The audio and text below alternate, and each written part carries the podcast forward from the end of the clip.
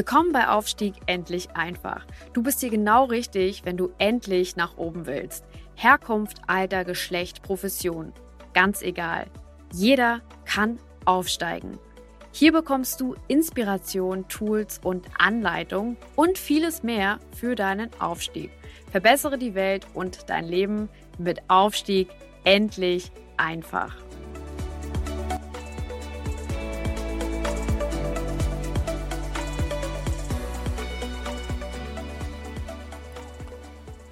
Ganz herzlich willkommen zu einem weiteren Podcast zum Thema Aufstieg endlich einfach. Dein Podcast für Aufstieg, für Karriere, für Weiterkommen, einfach für das nächste Level. Dabei ähm, wende ich mich an, natürlich an junge Leute, die ihre, die ihre Karriere gerade angehen, aber ich wende mich auch an ganz viele, die umsteigen. Gerade in der heutigen Zeit gibt es sehr viele, die umsteigen. Leute, die vielleicht in einem Bereich einen großen Teil ihres Lebens verbracht haben und jetzt in einem anderen Bereich ihres Lebens halt nochmal eine Karriere starten wollen. Sei es im Direktvertrieb zum Beispiel, ähm, sei es im Sales, sei es irgendwo in der Führung. Ähm, die einfach ein Team leiten wollen oder müssen und dann lernen müssen, damit umzugehen. Wendet sich aber genauso auch an Unternehmer, die ein Team aufbauen, die vielleicht eine neue Entity aufbauen und wendet sich auch sehr, sehr stark an Manager, die jetzt gerade den nächsten Schritt gehen in ihrer Karriere. Denn die Fehler, ähm, die, die man machen kann, die sind doch sehr, sehr universal und selbst große, man, man glaubt es gar nicht, sehr, sehr erfahrene Führungskräfte machen katastrophale Fehler, wenn sie in neuen Positionen oder in neuen äh, Situationen anfangen. Ähm, die Fluktuation von Top-Führungskräften, also wirklich Top-Managern in Top-Positionen, die von extern eingestellt werden in Unternehmen, beträgt rund 48 Prozent. Das heißt, rund jeder zweite neue Top-Manager, der eingestellt wird, in einem Unternehmen ist innerhalb der nächsten 18 Monate nicht mehr da. Ähm, das verursacht Kosten in großen, in Milliarden, in mehreren Milliarden, äh, mehrstelligen Milliardenhöhe für die Unternehmen.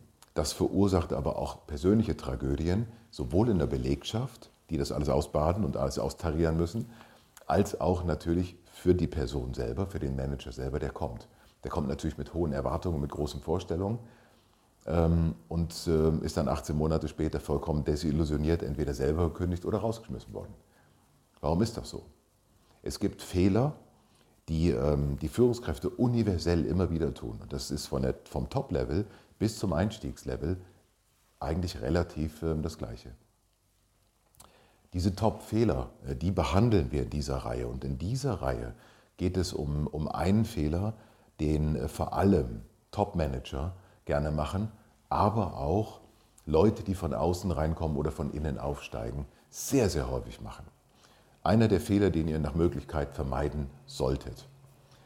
Es geht in dieser Folge um den, ähm, um den großen Fehler, Widerstände zu unterschätzen. Führungskräfte, die in, einem, die in, einer, neuen, in einer neuen Position ankommen, haben es immer mit Veränderungsprozessen zu tun.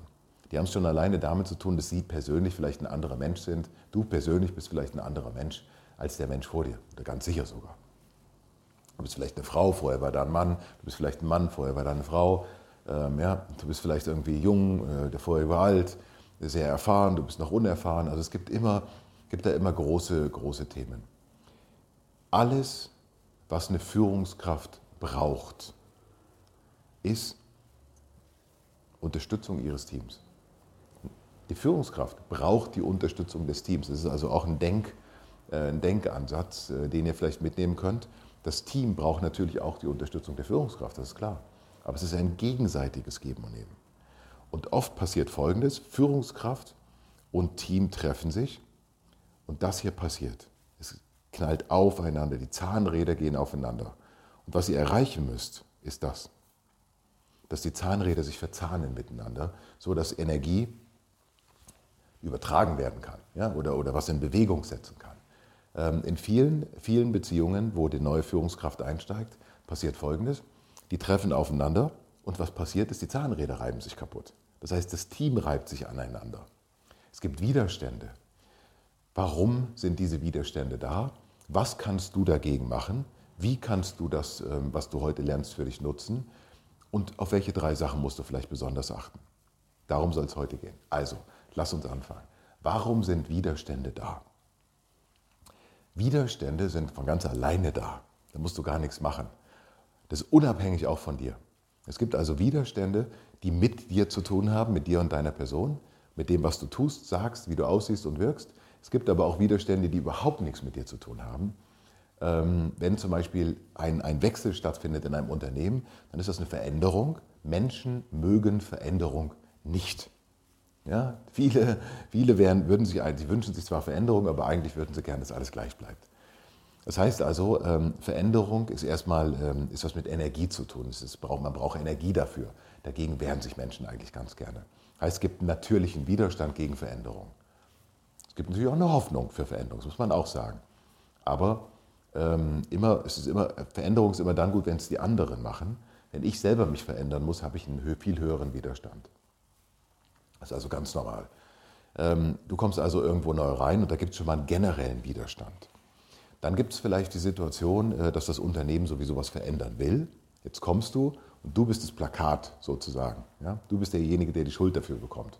Hat überhaupt noch nichts mit dir zu tun. Das sind Widerstände, die haben nichts mit dir zu tun, um hier mal zwei Beispiele zu nennen. Jetzt gibt es Widerstände, die haben sehr wohl was mit dir zu tun. Diese Widerstände sind deine persönliche Wirkung. Wirkst du arrogant? Ähm, ja, kommst du ähm, äh, unpassend gekleidet? Hast du ein unpassendes, ähm, ähm, sag mal, Auftreten, Benehmen den Leuten gegenüber? Duzt du in der Sie-Kultur? Siehst du in der Du-Kultur? Ähm, das könnten Themen sein. Bist du zu schick? Ähm, ja, trägst du eine Krawatte, obwohl es eine, keine Krawattenpolicy gibt? Oder trägst du eben keine Krawatte und ein T-Shirt, obwohl es keine Krawattenpolicy gibt? Deine persönliche Kommunikation, die kann natürlich sehr stark damit was zu tun haben. Also bist du hochnäsig, ja, guckst dir auf die anderen herunter. Oder, ähm, also das sind Sachen, die haben sehr stark mit dir zu tun. Genauso wie auch dein Verhalten den Menschen gegenüber. Bist du zuhörend oder ablehnend? Ähm, ja, hast du zu allem schon eine eigene Meinung, obwohl du eigentlich noch gar keine Ahnung hast? Oder bist du jemand, der zuhört? Das alles kreiert natürlich Widerstände. Ihr könnt davon ausgehen, dass ihr in einem neuen Team erstmal sehr, sehr argwöhnisch betrachtet werdet. Wie gesagt, es gibt die Widerstände, die sowieso da sind, und dann gibt es die Widerstände, die durch die Umstände entstehen, und dann gibt es die Widerstände, die, die ihr selber verursacht. Wo du als erstes daran arbeiten musst, ist zu verstehen, was ist das eine, was ist das andere. Dass Leute keine Lust haben auf Veränderung, das ist ein Widerstand, der ist ganz natürlich, der hat nichts mit dir zu tun, musst du dir deswegen auch nicht anziehen, aber du musst mit ihm arbeiten. Ja? Und äh, wenn du was von den Leuten willst, dann ist dieser, dieser Widerstand gegen Veränderung, der ist grundsätzlich da. Den musst du immer brechen. Den musst du immer irgendwie, musst die Leute abholen. Der andere Widerstand, da musst du natürlich genau beobachten und dir auch Feedbacks holen. Ähm, wie wirke ich auf die anderen? Wie komme ich an? Du musst ankommen. Du musst einfach einen Weg finden, anzukommen. Du musst dich an das Team anpassen. Du kannst dabei das Team mitnehmen, aber du musst dich auch anpassen. Und wenn es nur nach dem Motto ist, zuerst bin ich deiner Meinung, dann sind wir einer Meinung, zum Schluss sind wir meiner Meinung. Das ist durchaus okay. Ja? Aber ähm, du wirst dich anpassen müssen, wenn auch nur temporär, um das Team abzuholen. Reinzugehen und zu sagen, ich habe das früher so gemacht und ich weiß genau, was hier falsch läuft und ihr müsst das jetzt so machen und das wird jetzt so gemacht, das führt zu ähm, Ablehnung und zu Widerständen, zu ganz großen. Das heißt also, was kannst du tun?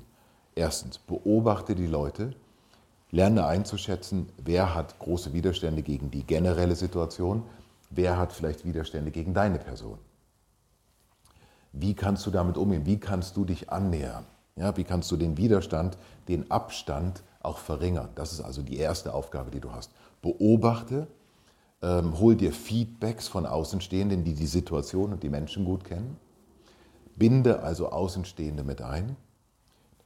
Das ist der zweite Schritt.